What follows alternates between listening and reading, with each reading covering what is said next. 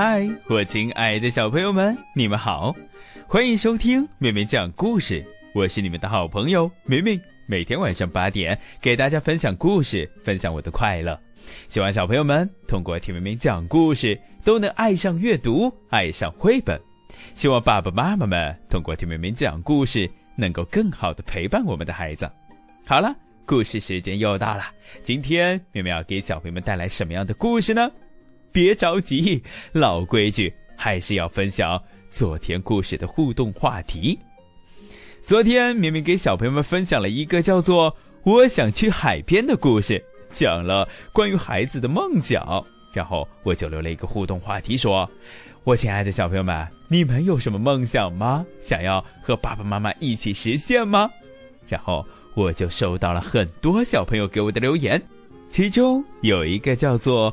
郭宇轩的小朋友，他是和明明这么说的：“明明哥哥你好，我叫郭宇轩，我的梦想是当一名军人，当兵是我从小的梦想。我的爷爷也当兵，我为爷爷感到自豪，因为我看到爷爷当兵时的照片，手中拿着枪，威风凛凛的笔直站在军车上，我就非常的羡慕，于是我就有了当兵的梦想。”每当我们在电视上看见那些战士昂首挺胸、手握钢枪、迈着整齐的步伐从镜头前经过的时候，我们哪里知道他们的背后不知流了多少血、多少汗，才换来了我们今天看到的这个样子？其实我知道，当一名军人是多么的不容易，有国才有家。正是这句话激励着我，所以我有了当兵的想法。希望明明哥哥读到我的留言，我真的非常期待。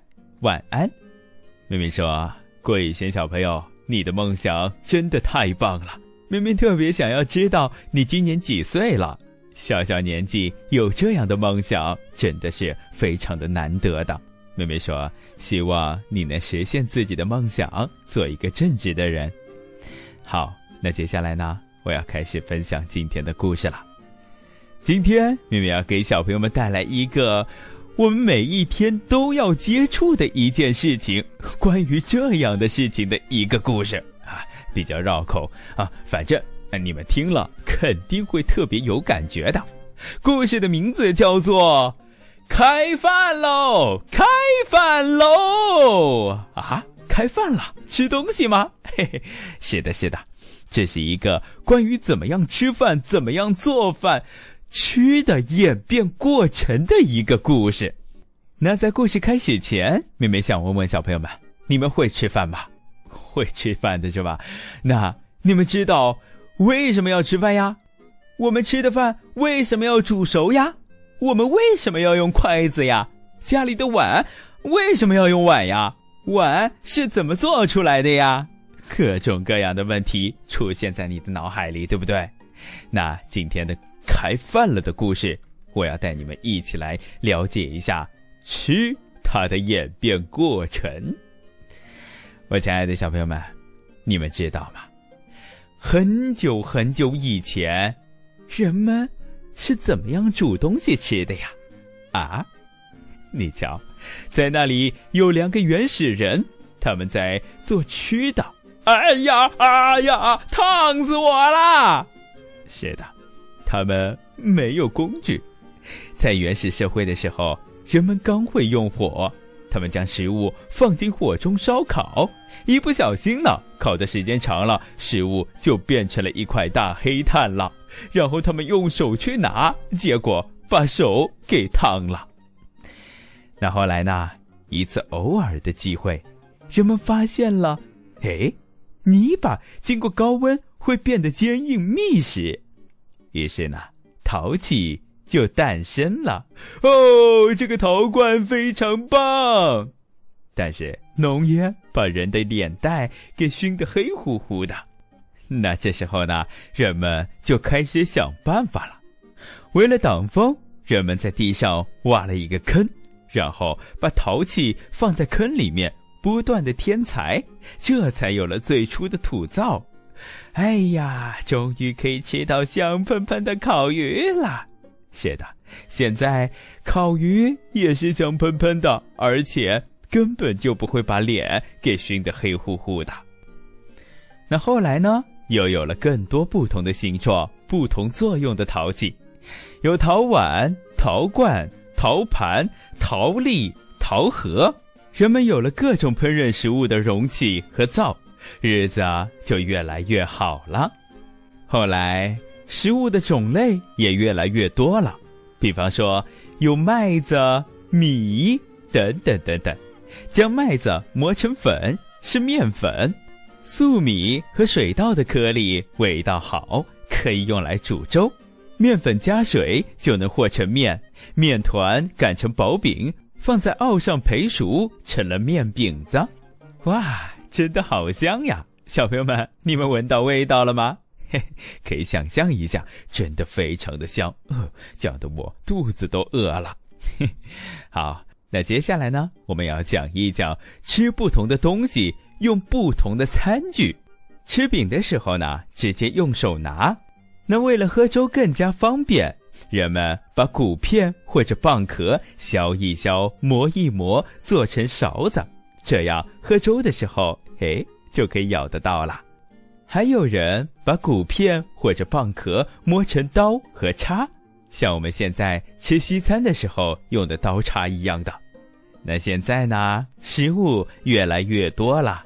饼、粥、烤肉全都有了，那么问题就来了，用什么夹菜夹饭呢？没错，你们现在用什么夹菜夹饭呀？哦，是的，是的，用筷子，对吧？那筷子是怎么来的呢？妹妹说，人们在吃各种各样的东西的时候，发现，嗯，那个刀和叉也不太方便，于是呢，就想到了，嘿嘿。就是刚刚妹妹说的筷子，为了不烫手，人们想到了可以借助两根木棍，方便夹着吃。那比起木棍呢，竹子的粗细就更加适合了，手感光滑。女人们还发现头上的玉簪也来也可以用来夹菜的，因为筷子，人们的手指越来越灵活，筷子一直用到今天，成了东方人最主要的用餐工具。那接下来呢，妹妹要给小朋友们讲一讲美味的食物。有了青铜器之后，可以做出更加美味的食物。人们可以用油脂来烧菜，人们还发现了生姜等调味品，它们可以让饭菜有更加丰富的味道。铜炉盘的下层用来放木炭生火，上层用来放食物。比起以前的野外生火做饭，那就更加方便了。亲爱的小朋友们，你们瞧，在那里有一个叔叔，他在煎鱼吃呢。哦，油热了，菜下锅喽。嘿，看呐，这是今天钓的两条鲫鱼。啊，煎鱼的味道真的太好了。下一次咱们试试煎肉，还可以煎面饼。妹妹说呀。我们人呀，他的想法是最多的、最聪明的高级动物，他们对吃的要求就越来越高了。那接下来呢，我要讲一讲以前打仗的时候他们是怎么样做饭吃的呢？以前行军打仗的时候要随时随地的烧饭，人们会在灶具上、餐具上面打孔，方便携带。人们还有青铜器制造了可以移动的灶。灶身是一只老虎，虎口是灶门，虎背上是灶眼，翘着的虎尾巴是烟囱。还有，你们瞧，在那里有一个长方形的、长长的，上面还有一二三三口像锅子一样的东西，下面生着火。妹妹说：“这是蒸，这是一种蒸锅，上面可以蒸饭，下面呢可以烧水煮汤。”米饭蒸熟了，汤也就开了。这个工具非常的棒。那慢慢的呢，人们会演练铁了，制造出铁锅。人们开始用铁锅炒菜。铁锅呢，它传热快，加点油来炒菜又方便又香了。那厨房的样子呢，也与我们现在的厨房越来越接近了。那后来呢，又有了更为精致的瓷器。